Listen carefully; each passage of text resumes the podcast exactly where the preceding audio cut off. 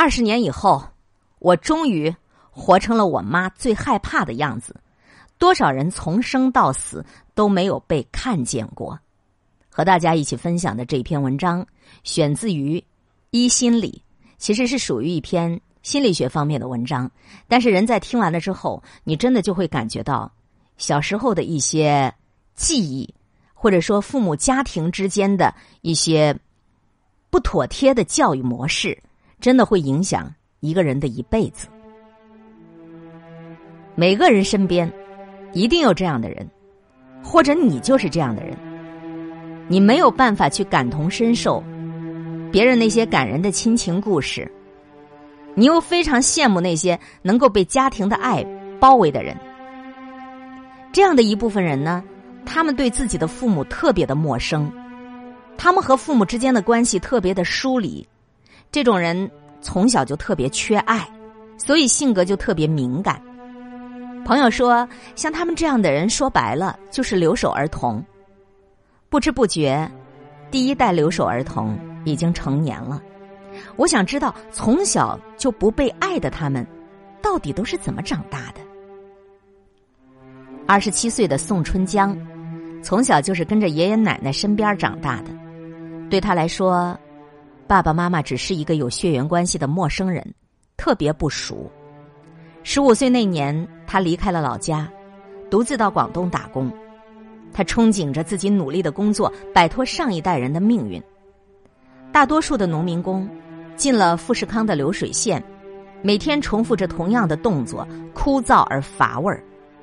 如果运气不好，碰到了黑中介，还会被黑工厂、黑老板坑钱，最后血本无归。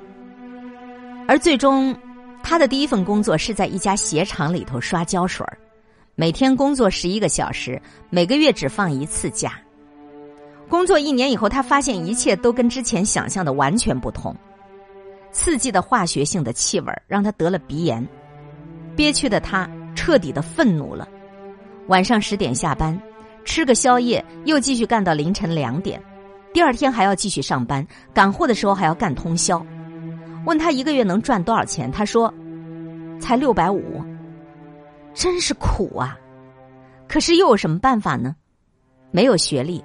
没有技术，这是宋春江第一次真正体会到现实的残酷。他不甘心，他觉得一定有比这个更好的工作，于是他转行到一家 KTV 去做服务员。没想到只干了三个月，他就不做了，理由就是天天跑来跑去，送水、整理房间、打扫卫生、拖地。哎呀，他还当过保安，做过治安员。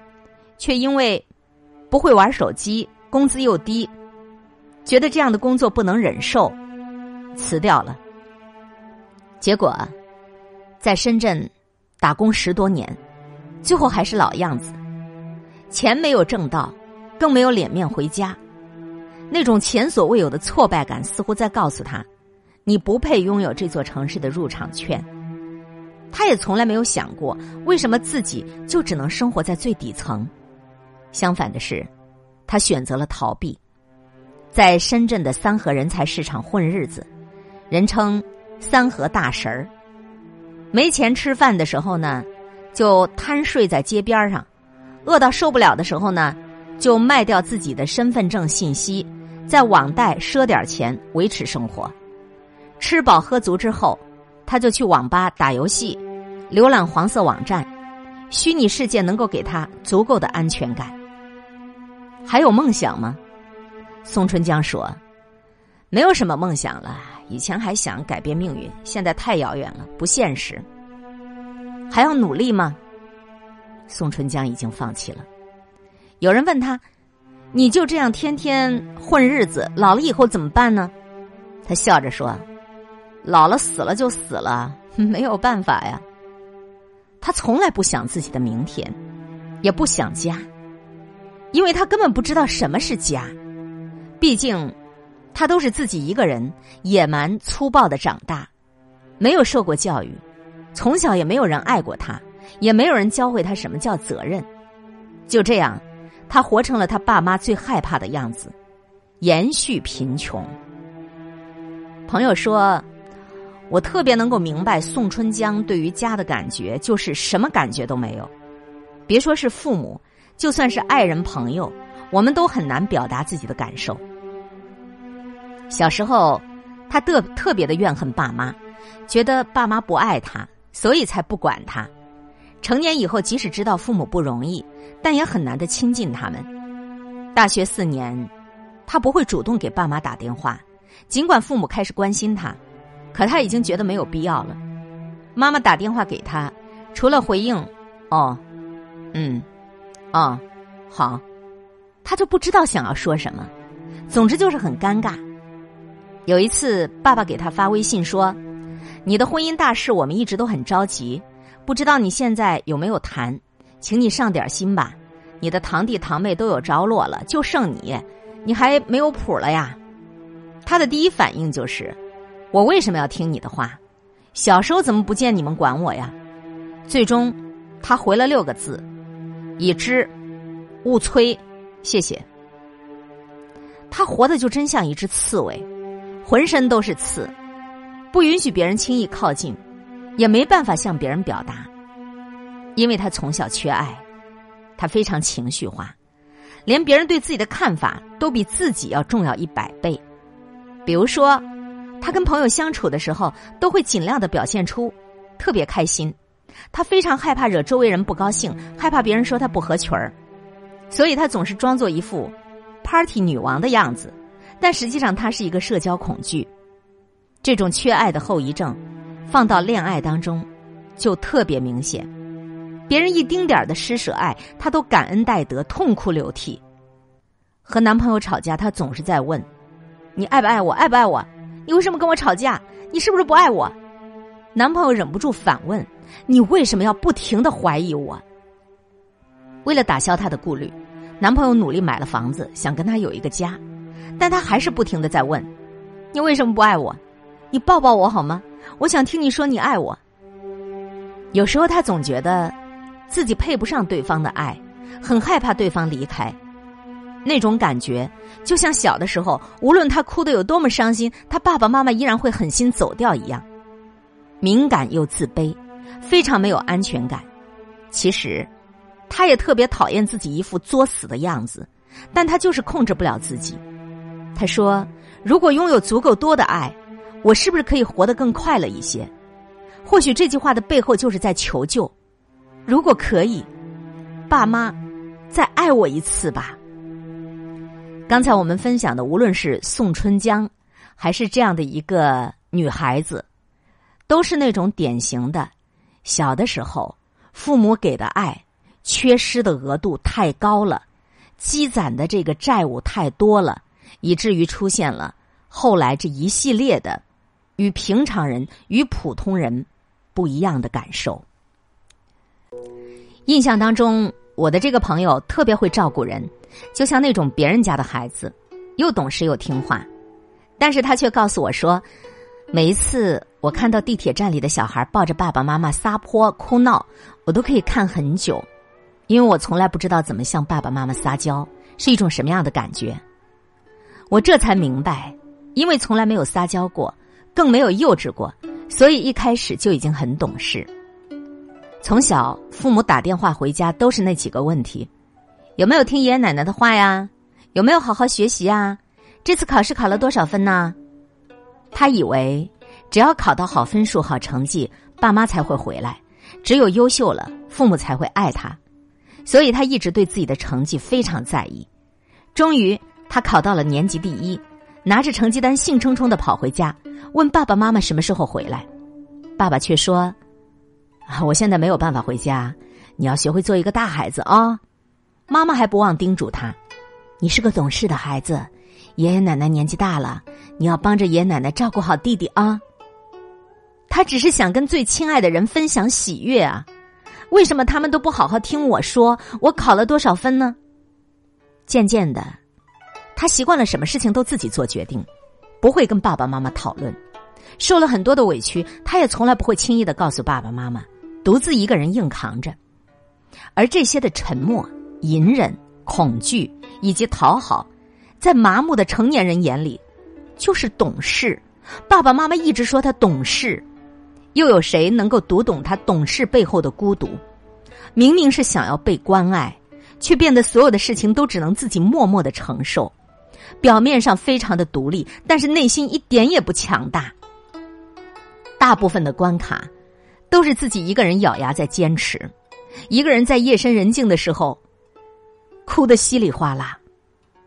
更残酷的是，比起他们，那些主动懂事的人更让人心疼。我就曾经看过一个节目，是一个小女孩，她的妈妈在她一岁的时候就去世了，她的爸爸很早就出去打工了。记者就问她。你你有什么想对你爸爸说吗？他说：“爸爸，你快回来，我很想你，我永远爱你。就算你永远不回来，我也永远爱你。我知道你活得很辛苦，我会努力帮助你争光的。你赚钱不回来，是因为你要给我交学费、买玩具、照顾我长大。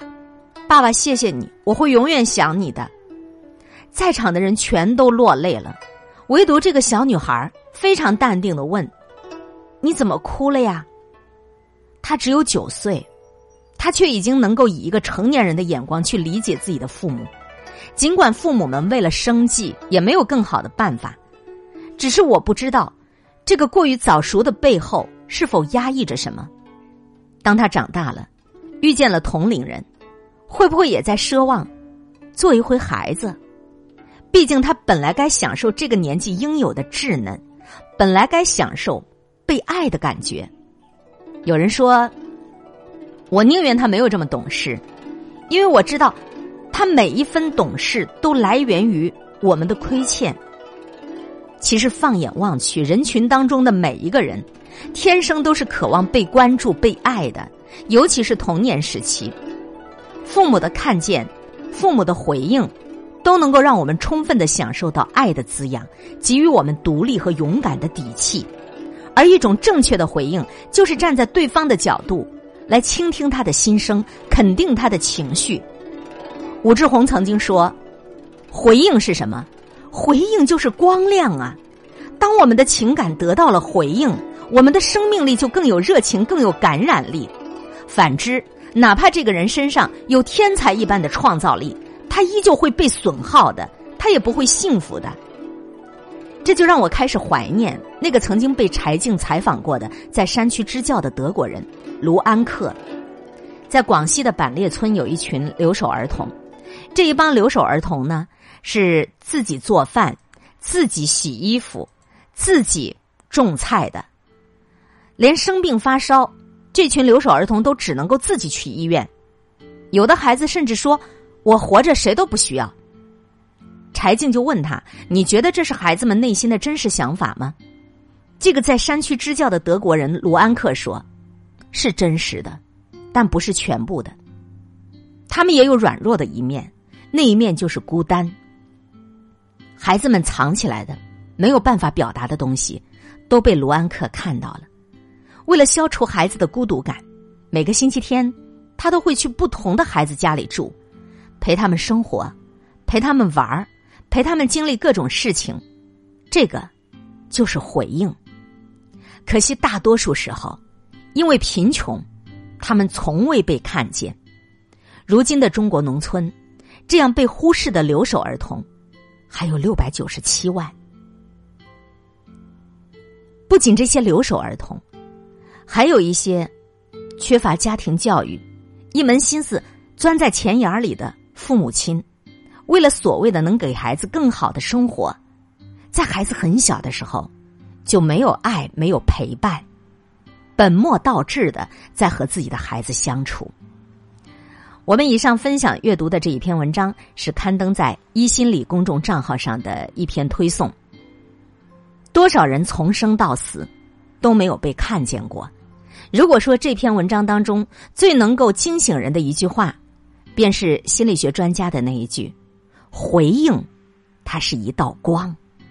所有人活着，在这个世界上，都是需要有回应的。”感谢收听海林主持的一切刚刚好，我是海林，空中和你相互勉励，保持微笑、淡定、从容的好心态，好心情每一天。